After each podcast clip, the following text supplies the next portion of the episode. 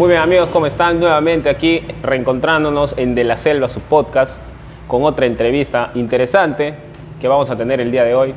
Pero no queríamos empezar sin agradecer nuevamente, como siempre, a nuestros amigos de Cafeciño. Si ustedes ya saben, eh, pueden venir a Fitzcarral 191 a tomarse un cafecito, a tomarse eh, un cappuccino, un frap. Ustedes saben que Cafeciño es el mejor café de Iquitos. Sin más preámbulo, pues hoy día nos acompaña, tal vez algunos de ustedes ya lo conocen, hoy día nos acompaña eh, el profesor, escritor y futuro ministro de Educación, Patrick Pareja Flores. Amigo Patrick, ¿cómo estás? qué, qué, qué interesante introducción. no ministro nada, no hay, no hay esa aspiración política, ¿no? Pero gracias por la invitación. Este, espacios así culturales difíciles se encuentran en la ciudad, peor con la situación actual, ¿no? Igual este, te agradezco a ti, a, al camarógrafo, o aunque a veces estás sentado aquí también. Claro, claro. Saben, saben, la, nuestros seguidores ya saben que somos. Jorge y Yanni, que son la dupla que hace su podcast. De, ¿Cómo es? De la, selva, su, de la selva, su podcast. Así es. Bueno, amigo Patrick, nosotros, como ya te habíamos comentado, tenemos, eh, estilamos empezar las, las entrevistas haciendo la siguiente pregunta. ¿Quién es Patrick Pareja? Para los que no conocen y para los que lo conocen también, ¿quién es Patrick Pareja? ¿Por dónde que empiece? ¿De los cinco años? ¿De los ocho? eh, Noción de la vida. Eh, siempre me considero como, como un niño viejo, porque desde que, so- desde que soy adolescente he madurado muy rápido, porque la vida me ha, me ha enfrentado de ese modo. Y quizás en buena forma, porque al, al fin y al cabo lo que siempre he querido hacer, y gracias a esa, a esa madurez eh, mental, es que he querido ser este, escritor, ¿no? Y sigo en ese camino y, y voy a seguir luchando por, por ser, ¿no? Por, por ser reconocido de ese modo, porque no me gusta catalogarme, eh, que ya soy escritor, ¿no? Eso también hay que aclarar. Y, y yo pienso que para ser escritor hay todavía un camino muy, muy duro y muy difícil. Entonces yo me considero que todavía soy un, un, este, un novato, ¿no? O sea, estoy aprendiendo. Entonces, yo me llamo Patrick Alexander Nicolás Pareja Flores también. No, tengo tres nombres. O sea, si vamos a hablar quién, quién soy, ¿no? Soy docente de profesión, eh, graduado del Pedagógico Público Loreto en promoción 2008. eh, y estoy ejerciendo la docencia en la especialidad de, de- de comunicación como 11, 12 años eh, en el sector público y un par de años en el privado. Pero más allá de, de- de la educación y de la profesión, hay algo que para mí eh, tiene mucho más eh, validez y es la escritura y la lectura. Entonces, a lo largo de todos es- estos años, he venido este, preparando o haciendo algunos proyectos que también es parte de la iniciativa que, que- que- que tengo, ¿no? Porque tampoco es que ganamos dinero en esto. Entonces, para, para condensar, ¿no? Eh, algunos me consideran que sí, estoy yendo por un buen camino como, como este perfil ¿no? de, de escritor, otros como tú dijiste, gestor cultural, también algunos lo, lo califican así, y yo la verdad no busco una calificación, pero si se da en el camino se entiende que es válido, ¿no? Y, y- y lo principal es eso, ¿no? Más allá es que uno tiene que tener formación para entender eh, y lo que se tiene que hacer es, este, al escribir. Y lo principal que hay que hacer es leer. Genial, qué bueno, creo que nos queda claro eh, que tienes realmente un objetivo muy, muy trazado para ti. Sí, desde, desde muy, desde muy chivolo. ah. Creo que ha sido el, el instante que estaba cuarta secundaria que tenía ya esa idea. Pero también es porque me encontraba con libros a muy temprana edad. Ya, eso quisiera que nos cuentes más o menos. ¿En qué momento en tu vida eh, nace esa pasión, por la, esa pasión por la lectura, y posteriormente por la escritura, ¿no? O sea, para uno escribir tiene que leer. Yo detesto a muchos escritores, no voy a decir nombres porque hay, que, que quieren escribir y pretenden que se les considere y se les tome en cuenta como escritores, pero no leen. O sea, no se toman el tiempo de investigar un poco más lo que se está haciendo fuera o lo que se hizo y lo que se, y lo que se hace dentro del país incluso, o regional, ¿no? Porque algunos somos muy, muy regionalistas. Pero yo estaba en cuarto año, recuerdo, y, empecé a descubrir que, que era muy solitario. Como, como era hijo único hace, bueno, hace mucho tiempo, siempre he sido muy solitario. Entonces, por esa soledad y empecé a agarrar libros. Y en mi casa había muchos libros, pero eran libros escolares. Una que otra obra por ahí, pero eran libros amarillitos que ya ni existen ya. Entonces, con esos libros yo jugaba, o sea, los pegaba, los, este, los unía porque estaban regados, no, no había una biblioteca en casa, pero estaban apilados en la sala. Entonces, eran, estaba cerca a mí esa cercanía ha hecho que yo quiera bastante los libros. Entonces con los años también me gustaba comprar y coleccionar. Ah, en los periódicos venían los libros. Pero llegó un momento en, lo que, en el que el colegio se hablaba mucho de poesía. Entonces yo comencé leyendo poesía y comencé leyendo a Poe, a Edgar Allan Poe y luego a Mario Vargas Llosa, porque esos son los más cercanos a veces que en los textos escolares se mencionan, ¿no? Y en poesía obviamente la poesía amorosa, de todas maneras, te insertan como sea. Entonces con ese chip con esa eh, eh, insertación uno empieza a creer que podría también hacer lo que ya hicieron, ¿no?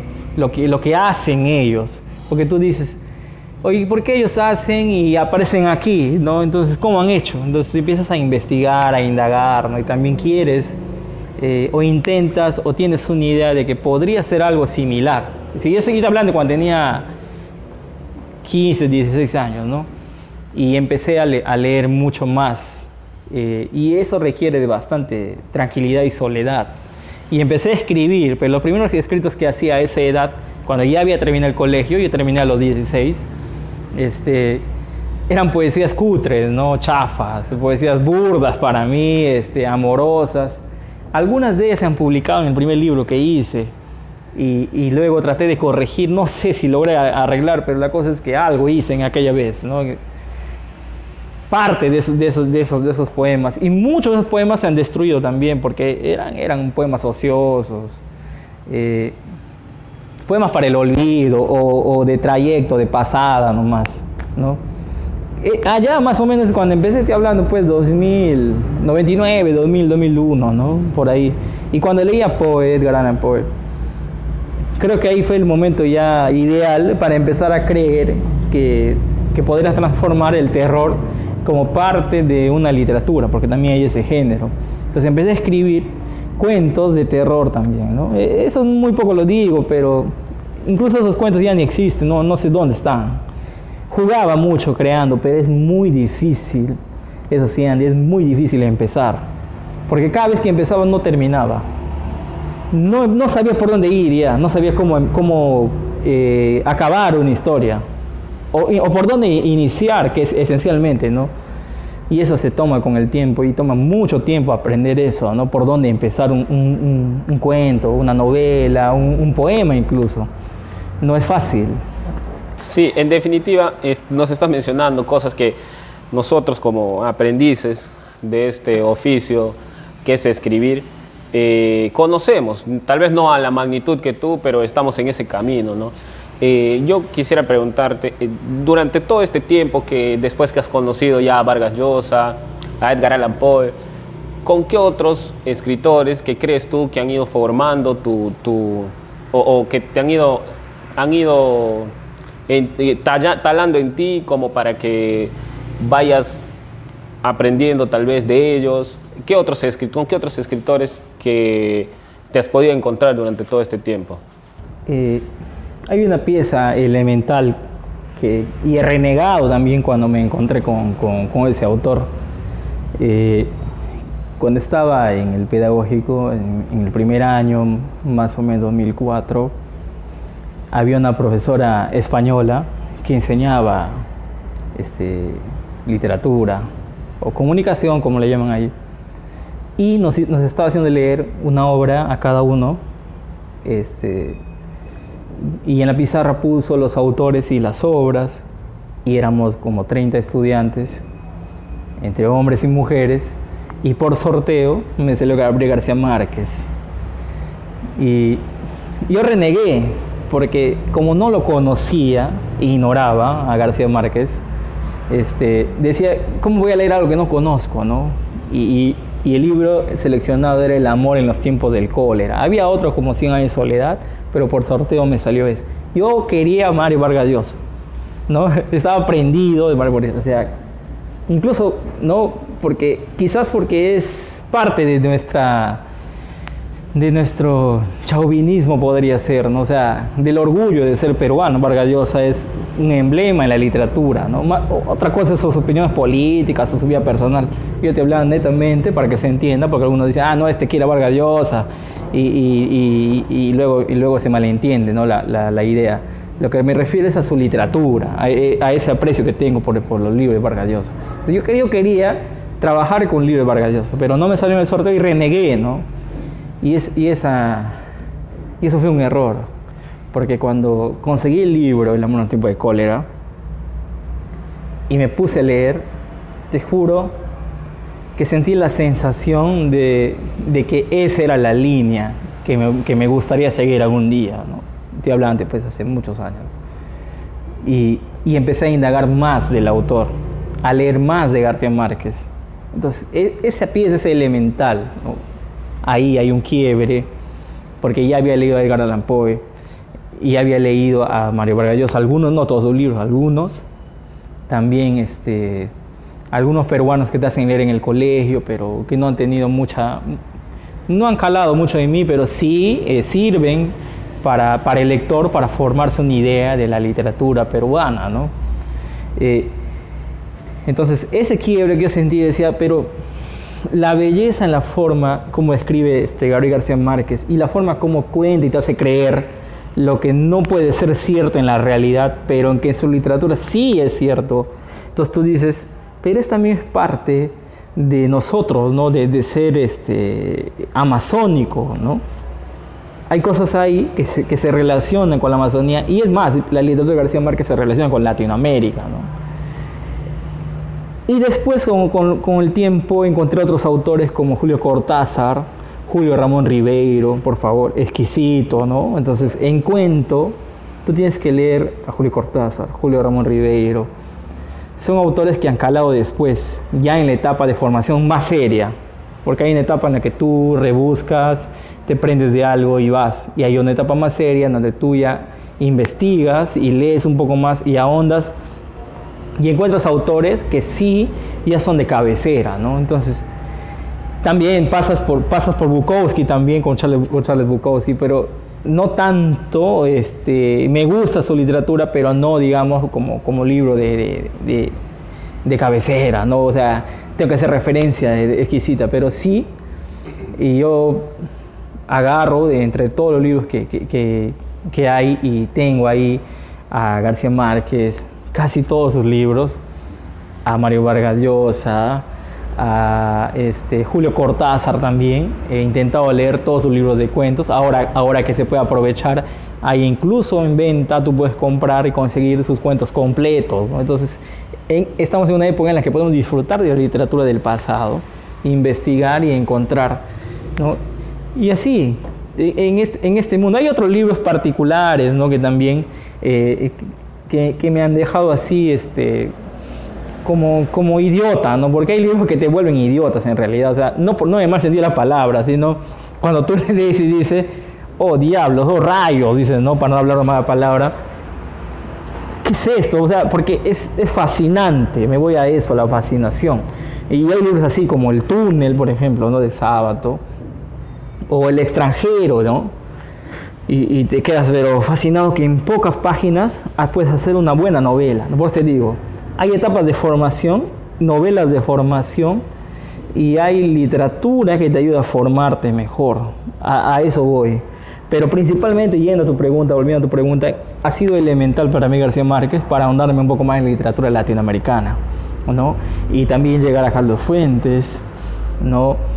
Y, Silvino Campo también, a Borges, que, son, que son también fundamentales de conocer en alguien que pretende escribir o buscarse un camino en la literatura, ¿no? porque uno tiene que saber qué, qué han hecho en el pasado para poder este, formar tu futuro. Genial. Eh, nos mencionaste realmente a, una gama de escritores que tal vez tienen diferentes estilos o, abordan diferentes temas, diferentes temáticas. ¿no? La siguiente pregunta que te quería hacer es, eh, ¿qué, ¿a qué va dirigida la escritura de Patrick Pareja? ¿cuál empecemos primero. ¿Cuál fue el primer libro que escribiste? El, primero que escribí fue una novela que está abandonada, Andy. y esa novela eh, que no tiene título, pero es un, es un librito escolar, por así decirlo. ¿no? Eso es lo primero que escribiste. Claro, que no se ha publicado y nunca quizás se publique. Y yo quería hacer una novela sobre mi etapa escolar, cuando era estudiante en el Colegio Nacional, en el, en el Colegio Nacional Liquida en CNI. Que había, era, tenía 18 19 años que comencé a escribir y, y, estaba avanzado, bastante avanzado, ¿no? Pero el personaje era un chico en primera persona, o sea, era yo mismo y me estaba autodelatando, ¿no? Me estaba delatando. E, era autobiográfico y me estaba contando cosas ahí, algunos muy personales y otras inventadas, pero era esencialmente los, los días este, finales del quinto año de secundaria, en ese año. Pero dije que no, no le encontraba ya asidero, no, no, no tenía un final y, contaba nomás, pero no, no había un nudo. Y lo abandoné, estoy hablando de 18, 19 años, yo ahora tengo 35, ¿no? Y han pasado. Eso fue el primer libro que escribí. pero el que, ah, el que, publiqué fue, como te dije, ¿no? de poesía, que se llama Habitante del, otro, del amor y otros temores, eh, que publiqué porque me motivaron a hacerlo, pero no porque estaba seguro que, que debía hacerlo, que no es lo mismo y, tuve que pagar porque en esas primeras publicaciones era, era independiente, entonces... Creo que todos empezamos así. Todos empezamos así, en Iquitos, en la región, bueno, en algunas partes también del, Perú, ¿no? Hay muchos, muchos escritores independientes y hay también editores independientes, pero ese no es el tema. Eh, entonces, ese libro es poesía, y hay poesía amorosa, quería criticar al amor actual, quería criticar eh, el amor como se, cómo se ve de una forma más más este, tonta, ¿no? Rápida, fugaz. Eso, era una, una crítica muy, muy chabacana, digamos. Pero es un libro que me, me sentía orgulloso en aquel tiempo. ¿no? Ahora ya no, no tanto. Eh, pero sí, eh, con eso empecé a conocer a muchas personas del ámbito literario local. ¿no? Y, me empecé a, meter en este, en este mundo ¿no? del que no he podido salir. ya 2014 2015, 2020, ya han pasado seis años, 2021, cuánto tiempo ya está pasando y, han pasado cosas maravillosas también en, esta, en este camino, ¿no? Eh, pero también hay, hay, hay que entender que ese libro es un libro de formación. Siempre los primeros libros son de formación. Raros casos, hay raros casos en los que los primeros libros son muy buenos y te, ya, te ayudan a, distinguir. ¿no? Yo, hubiese querido, yo hubiese querido que ese fuera mi caso, pero no fue mi caso. ¿no? ¿Crees que es importante para un escritor que vuelva a leer sus libros? No. si un escritor, o, o si, si, alguien que, que, quiere ser escritor vuelve a leer sus libros que ha publicado, eh, lo va a querer corregir, que, que, es lo que me pasa, ¿no? Quiero mejorar lo que ya está publicado, lo que ha llegado a muchas manos, y le vuelvo a retocar, le, le, vuelvo a mirar. Incluso hay una versión nueva de, de Habitantes del Amor y otros temores con el afán de, de, mejorar o, o cortar o, idear algo diferente a lo que estaba ahí, que era, que era muy, muy, muy burdo para mí. Tuve la oportunidad una vez de conversar con una escritora, con nuestra amiga Melissa, y ella comentaba que decía, bueno, decía que eh, un libro nunca se termina de corregir. ¿Crees que estás de, estás de acuerdo con eso? De acuerdo. Luego, ¿por qué? Cuando tú vuelves a libros que has publicado, definitivamente eh, en ese momento, en ese tiempo, o sea, años antes, cuando lo publicas, para ti está bien, es correcto lo que está ahí y nadie te puede contradecir. Cuando pasan los años y vuelves ese libro, te das cuenta que hay muchos errores. Y no, no te hablan de los errores este, ortográficos o gramaticales, ¿no? Estoy hablando de los errores de, de, la historia misma, del fondo de la historia, de, los, de las historias. Entonces quieres mejorar. Hay los errores que siempre había cometido al inicio. eh, cuando he empezado, ¿no? Y es que no me gustaba los diálogos. Los diálogos los ponía dentro de, dentro de los párrafos y no advertía al lector.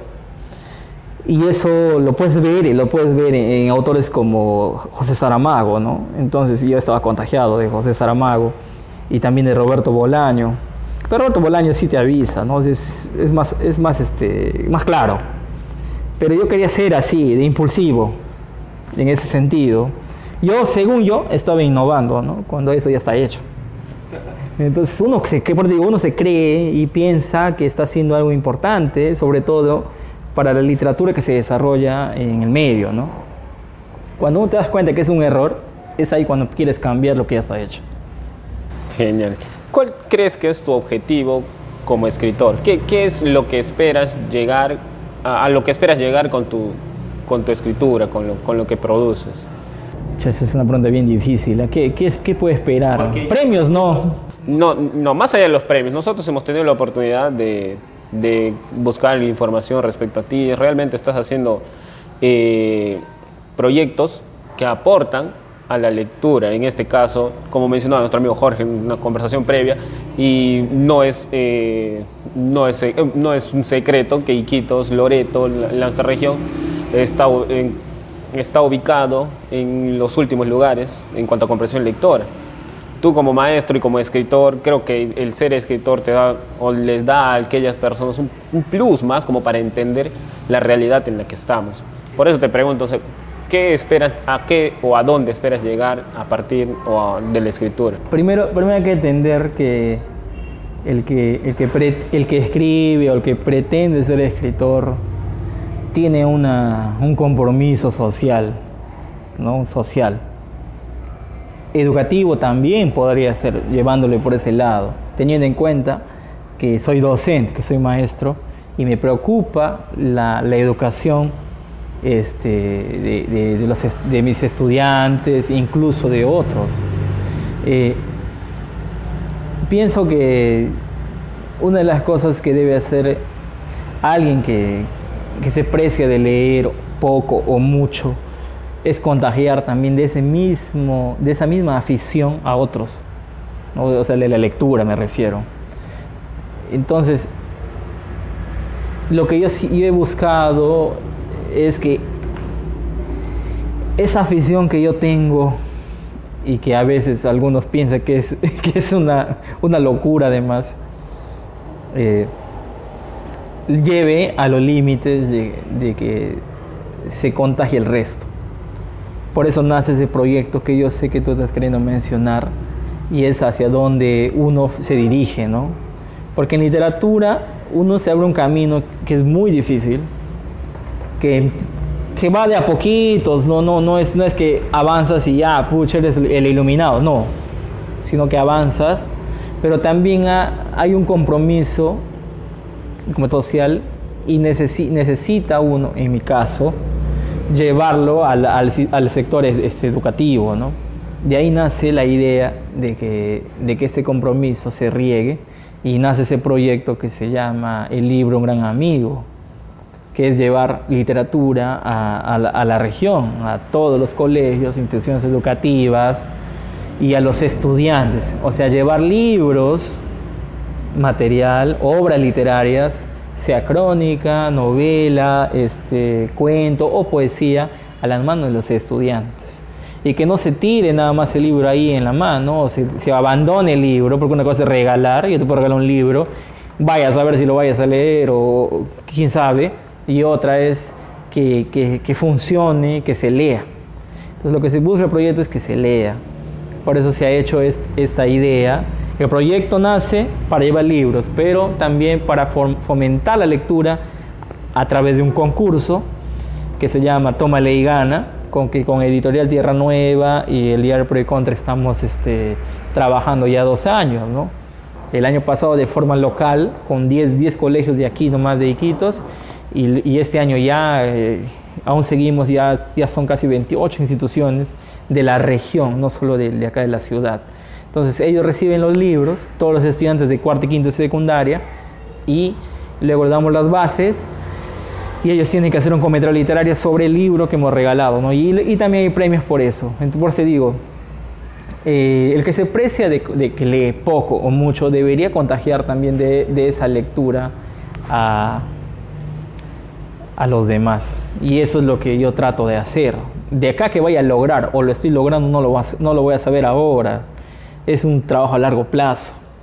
Porque hay que ver eh, si lo lee y cuántos estudiantes de todos esos libros, miles de libros que vamos a dar o estamos dando, se vaya a leer realmente, no lo van a tomar en serio. Es, esa, es la, esa es la cuestión.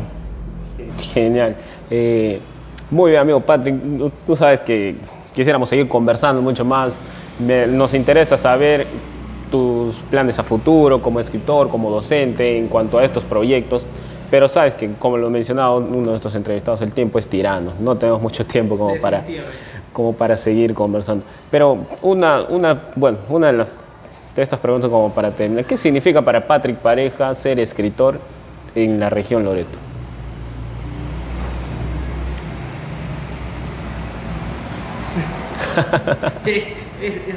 Esa es una respuesta bien. Esa es una respuesta como para otro programa. Para otro programa, pero en una sola palabra es es una locura. no, es una locura. Que creo que pocos comprenden. Pocos comprenden. Muchos pueden decir comprender, pero en el fondo tal vez no lo hagan. O te pueden apoyar, ¿no? pero no lo, tampoco te apoyan al fondo porque ni, ni leen tus libros. ¿ah? Sí. Que eso, eso, debería ser lo esencial, ¿no?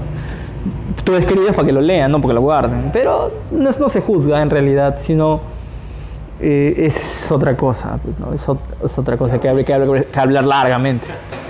la, última pregunta para bueno, yo suelo terminar mis entrevistas con De seguro has pensado en algún momento escribir un libro sobre tu vida y si no es así, ¿qué título le pondrías a un libro que hable sobre tu vida?